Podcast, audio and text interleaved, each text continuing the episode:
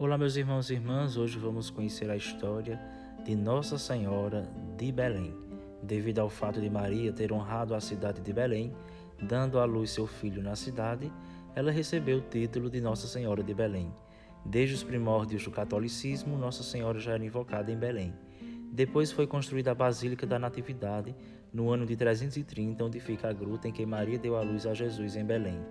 Com isso, começou a ser espalhada a devoção a Nossa Senhora de Belém pelo mundo.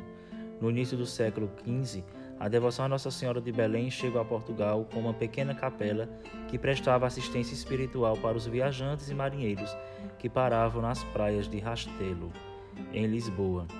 O rei Dom Henrique transformou a capela em uma igreja e adotou como padroeira Santa Maria de Belém. Santa Maria de Belém, rogai por nós. Amanhã voltamos com mais uma história, um título de Nossa Senhora. Até lá!